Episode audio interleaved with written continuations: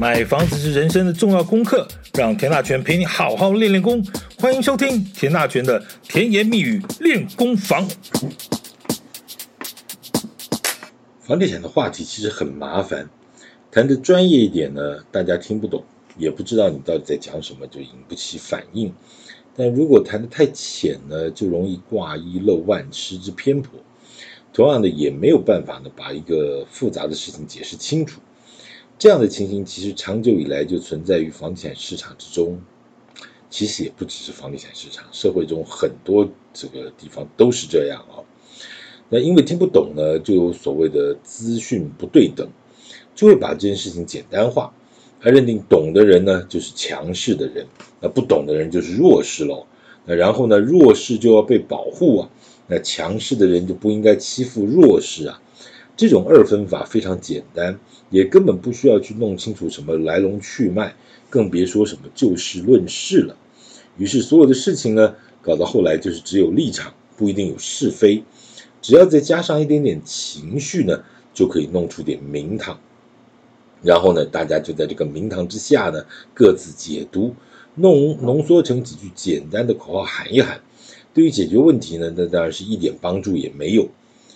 这个话说，这郭董郭台铭是董事长啊，前几天呢在脸书发了个文，说呢台湾的房地产市场政策呢，房地产政策，尤其是都更和危老重建这两项政策已经显然的失控。这十几年过去，关于都更与危老的合建契约定型化范本仍不见拟定，未见积极保护地主资产的具体作为。这个话在场面上讲起来是颇铿锵有力啊，也似乎有抓到一点重点，就是有抓到弱势与强势的对立面。所谓的弱势呢，就是什么都不懂的老百姓；强势呢，就是掌握了资讯和资源的建商和政府。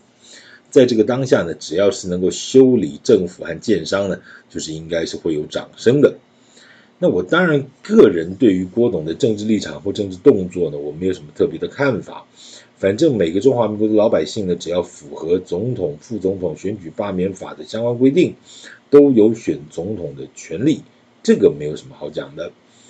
对于郭董的论述，这几天呢，包括内政部长的林佑昌呢、政次花敬群，还有营建署的长官们呢，都已经陆陆续续做了相关的回应。虽然回应中呢，各自有不同的面向和看法。那当然，你如果把他那个政治的口水的部分拿掉呢，其中也颇多值得玩味的一些题目了哈。呃，我大概仔细研读了一下郭董所发表的这段看法，其中确实有点到一些实际的问题。咱们今天就来好好聊聊看，到底这个都更危老这档是，郭董点出了哪些问题，政府的长官们又回应了哪些答案和看法。好，首先呢、郭董提到一个二零一八年全国首件危老案在高雄的这档事，那我们先来还原一下这个案子的一些来龙去脉啊。这个所谓的《都市危险及老旧建筑物加速重建条例》啊，简称危老条例啊，是二零一七年五月十号公布实施的。那中央政府公布的是母法啊，那各地方政府呢就要针对。呃，不同的一些状况呢，制定各县市的施行细则，也就是所谓的子法。而高雄市呢，是全国第一个制定完成子法，就是施行细则的地方政府。危老条例是二零一七年的五月正式实施的，然后呢，高雄市政府只是在二零一七年的十一月八号就通过了高雄市都市危险及老旧建筑加速重建作业要点。这就有意思啊、那刚才讲的那个案子呢，就在当天呢就送件，就十一月八号，这个高雄市政府通过了作业要点之后呢，当天这个案子就送件了啊。那经过了二十天的光速审查呢，在二零一七年的十二月二十八号，因为十一月八号送进去，十一月二十八号就审核通过啊。然后呢，就在二零一八年的三月二十号取得了建筑执照。然后呢，总统蔡英文就在二零一八年的五月十一号，也就是危老条例通过刚好满一周年的日子，啊，在这个高雄的这块这个基地上呢，就举行了开工典礼。这个其实里头有很多可谈的哦。危老条例在二零一七年的五月通过，那高雄在十一月就完成了作业要点，啊，就是所谓的施行细则。那台北呢？其实台北也没有多晚啊，就是说二零一七年十二月二十八号才通过施行细则了哈。嗯，是比高雄市晚晚了一个月多了啊，晚了一个半月。不，但但是当时就有人骂啦，哦，说哎呀，你柯 P 你在搞什么啦？台北市动作这么慢呐，哦，台北市这么多的危老什么老房子，你抢这个东西你都抢输人家了哦。事实上，这也不全是台北市政府的问题，因为那个是要经过台北市议会的审查哦。那市议会排不出来呢，这件事情呢也就没办法。老实讲，像今年三月份通过的这个所谓的这个蒋万安市长提出都更五件，到现在也还没有送出市议会。呃，市议会来不及审，那你你怎么办？你是怪蒋万安还是怪市议会？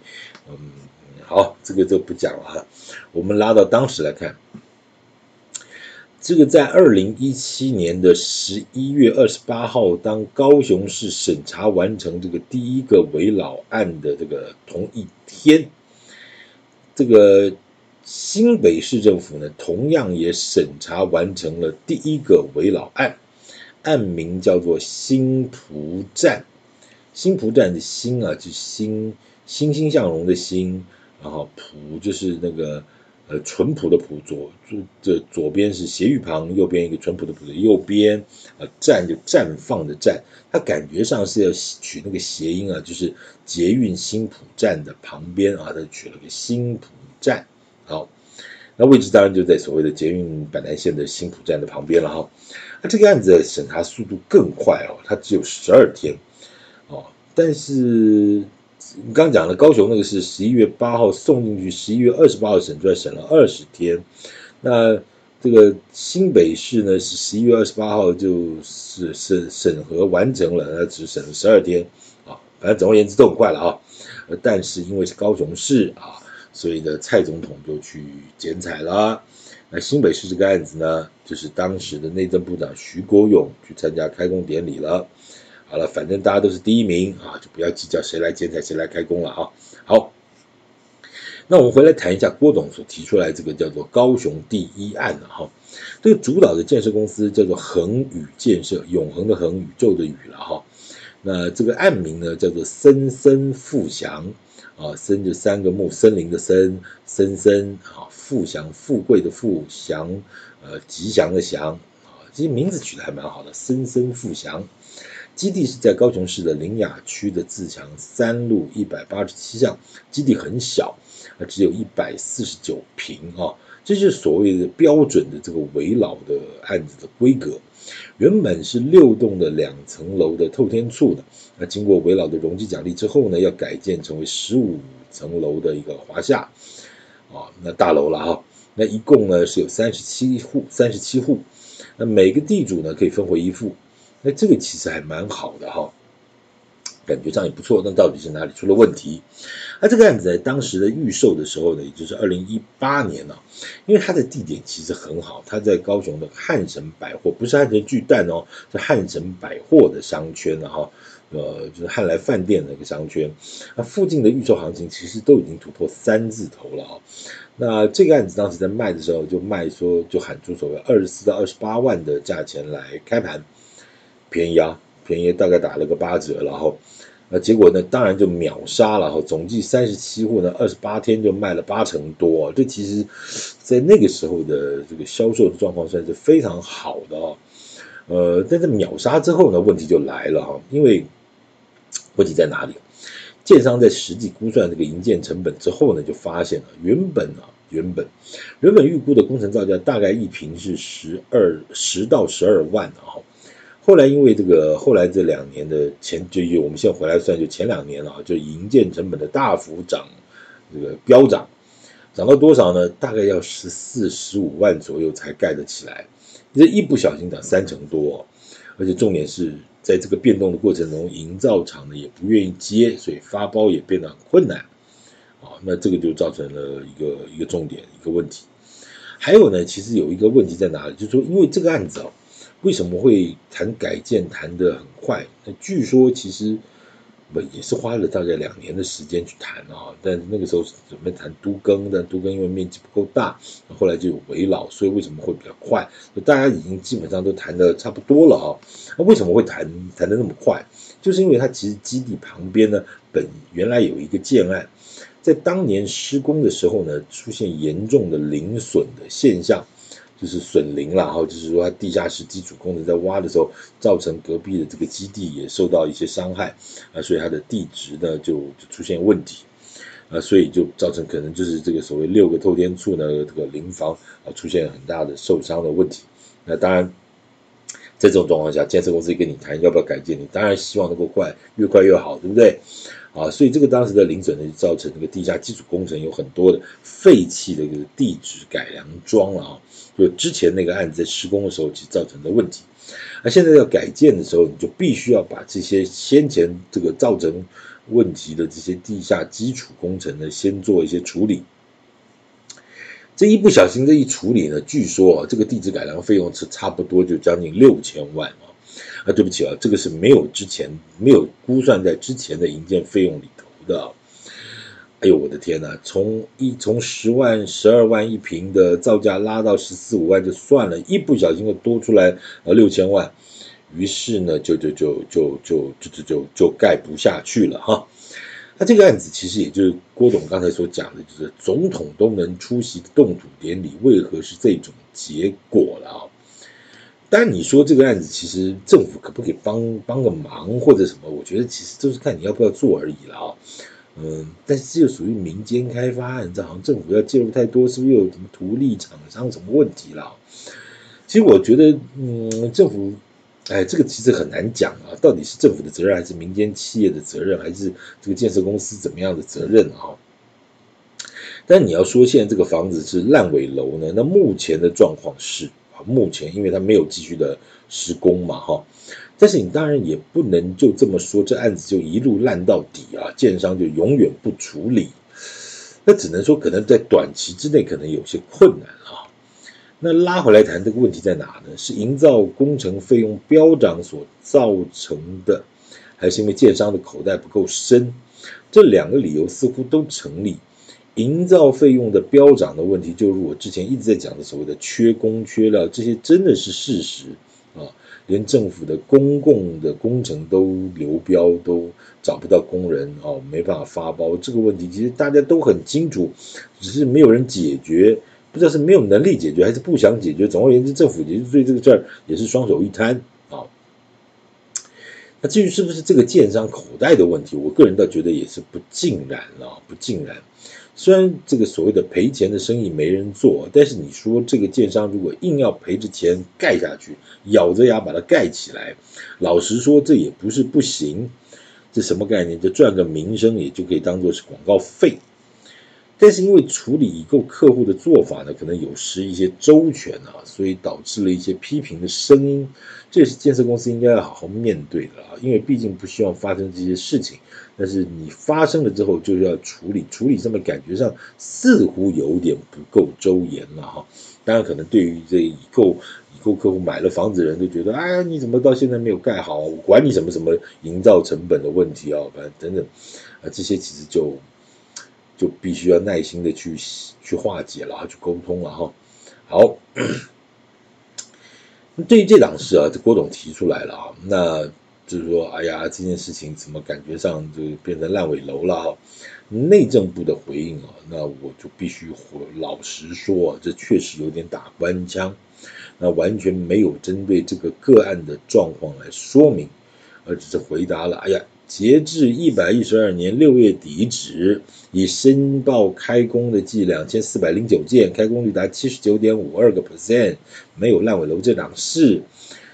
那我觉得这个案子基本上是个案了。好，内政部也许不方便对于某个个案的状况的进进一步的去说明，但是好像也不用把调子拉得那么高了。哎呀，我这么现在七十八趴了，没有烂尾楼的问题了，有多少多少件？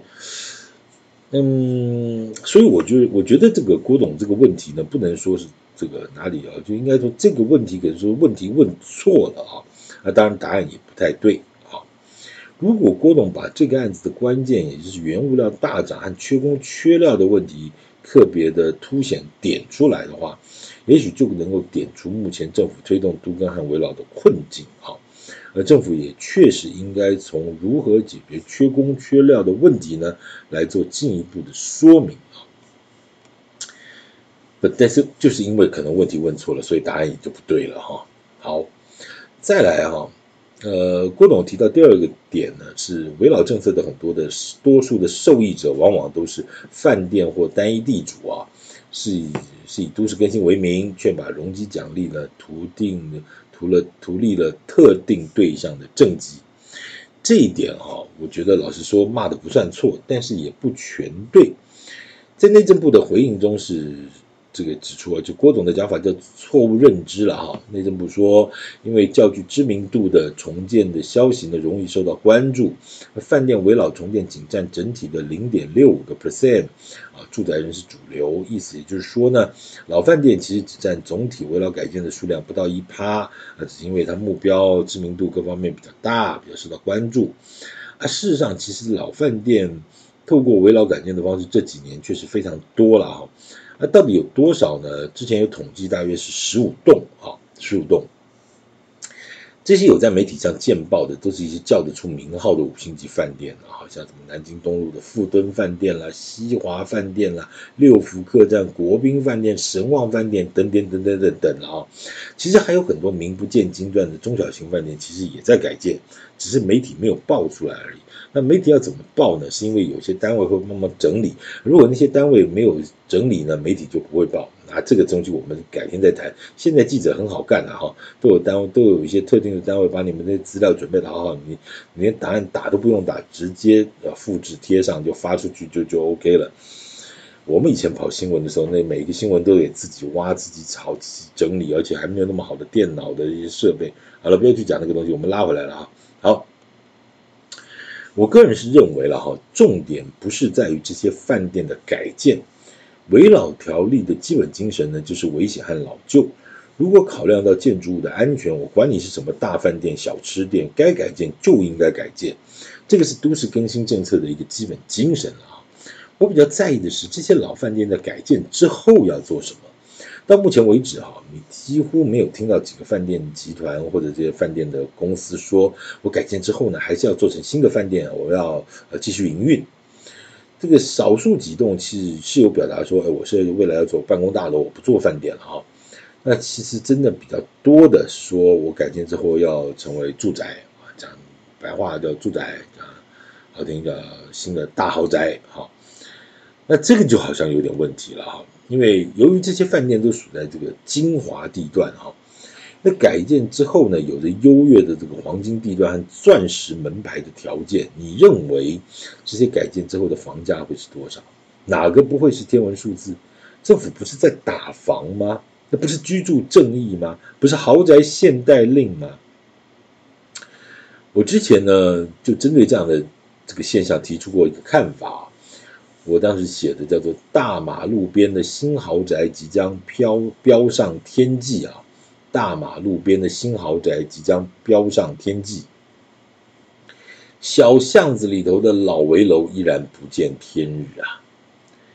大马路边的新豪宅即将飙上天际，小巷子里的老危楼依然不见天日，为什么？为什么？为什么？因为整合很困难嘛。那大马路边的这些所谓的。新豪宅有没有大饭店呢？对不对？那人家依法申请为老，有什么理由不准他呢？这个社会杠杆是一回事了哈，这个法律之前人人平等也是一回事了哈。围老这个改建要百分之百，那人家就只有一个老板，一个所有权人，盖一个章就是百分之百。你巷子里头那个什么四楼公寓要整合个二十间，有的搞搞半天，那既。就就就没办法，你整合不了二十个人，他就盖不了章，就没办法百分之百同意，就依然不见天日啊。其实都更和危老问题不是出在法规和政策了，当然你要细究上面还是有很多法规和政策有一些问题啊，但是在这个这个整体来看，其实问题已经都相对比较成熟了啊。虽然在实务的执行上，细细琐琐的法规还是蛮头痛的啊。呃，其实真正的关键的核心的问题还是在整合了哈，人性的贪婪呢，那那都是一些法规勾不出来的这个地雷区了啊。好，其实这次郭董对于都更所提出的看法比较受重视的是最后面这一点，就是所谓的都更为老合建契约定型化范本这个主张啊。那这个主张是基于地主和建商的资讯不对等啊，这其实就如同我。一开始所说的，本来房地产就是个不简单的事情，你要用简单几句话来解释，那根本就是做不到。偏偏大家对于这种博大精深的东西永远兴趣缺缺，大家就只想知道我可以分多少，我可以不不要出钱，那到底这些数字是基于什么法规、什么样的条件、什么样的背景，究竟怎么算出来的？我不想问，懒得学。你多讲一点，大家的眼神就开始迷蒙。我不客气的说了哈，所谓的资讯不对等，其实有的时候是一个被害妄想症啊。不懂不问也不学，反正我就是觉得你会骗我。那从一开始的沟通其实就有问题。我随便讲几个我自己的经验，因为我做的是自办都更，就是没有建商的角色的自办啊，那就碰到太多太多的鬼打墙，那很多牵扯专业的各式各样的门槛呢，都过不去就是过不去。譬如说，你说的基地形状吧，啊，如果是比较长条形或者比较不规则型的，虽然它的面积呢超过三百平的，符合这个都更的一个规定，啊，但是但是它可能基地比较薄啦，或者缺了一个角啦，它就没有办法在改建之后呢做成坡道平面车尾，就完了，这就完蛋了。呃，如果改建还不能做坡道平面，我就不同意了，你们不够专业了，建筑师不懂了，建筑师不懂，你懂。有的时候你你好，这个只是一个问题啊，那那啊，即坡道平面车位，那自办改建呢，其实不是没有建商，是因为建先前已经陆续阵亡了三个建商，这个话就是有的说了啊。你看之前那个建商呢，一瓶换两瓶要给我，我都不同意啊。你现在什么一瓶换一瓶，我怎么可能同意嘛？好啊，那那那那怎么样？你把那个建商找回来啊？不是嘛？一瓶换两瓶我都不同意，你现在一瓶换一瓶。那怎么办？所以现在怎么办呢？所以现在怎么办呢？你去找个一坪换两坪的给我，没有嘛，就没有嘛。好，再来。哎，我就说你们这个估价到底在乱估什么东西？我这个房子怎么可能才一千万？我旁边那个预售案都卖到一百万一平了，我怎么可能那么低？哎，对不起大哥，你这个这房子是四十五年四十五年屋龄的老房子，哎，你们不懂啦，你们骗人的啦。我告诉你，还有很多心理障碍啊！心理障碍是啊，这无可能啦，拢假啦，无呢，无呢，阿姨，这个是真的啦，这个是真的啦，啊，无可能啦，他有家好康，还拢骗的啦。你要怎么跟他往下讲？你你碰到这种状况，你要怎么往下讲？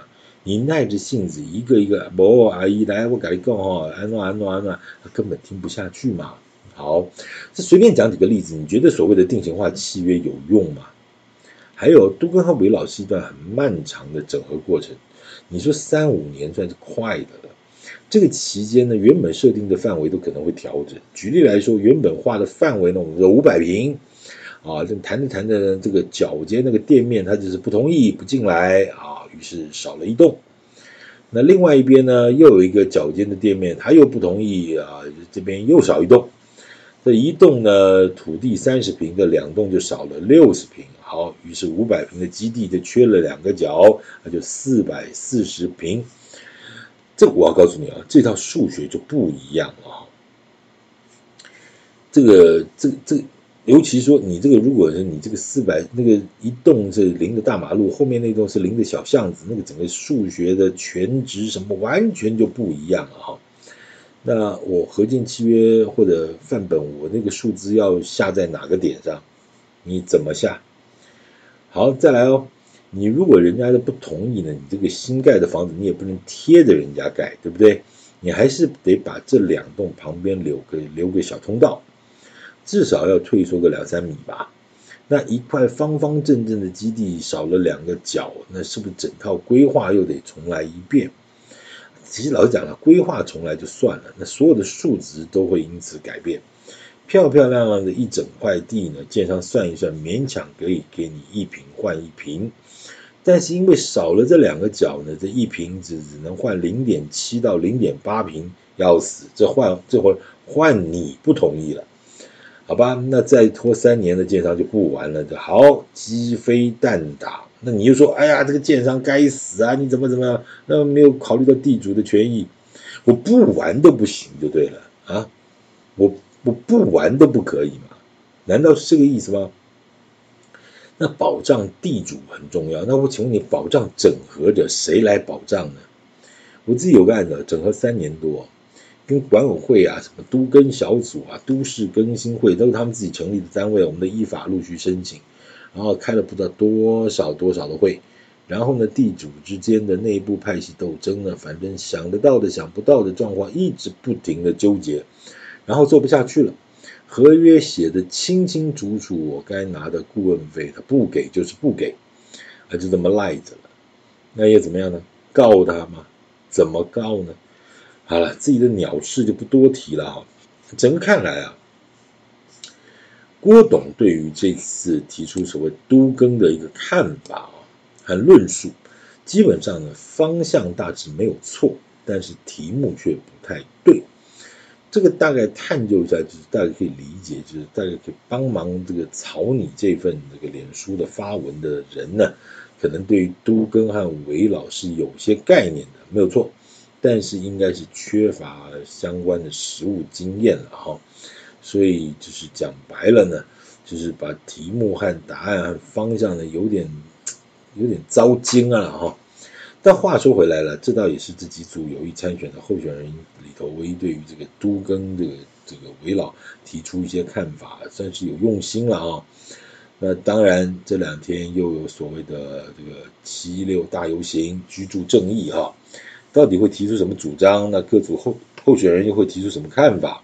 其实我觉得，随着总统大选的逼近，我觉得也该该也该开始端一些牛肉出来了。如果今天不管几万人上街打这个题目叫居住正义，还拿不出点东西来，那不是瞎晃忽悠大家了吗？我们就来等着看看这次大游行之后。大家到底能端什么牛肉？那这些牛肉到底可不可行啊？有哪些实质的内涵？我们继续关注田大全的甜言蜜语练功房。谢谢。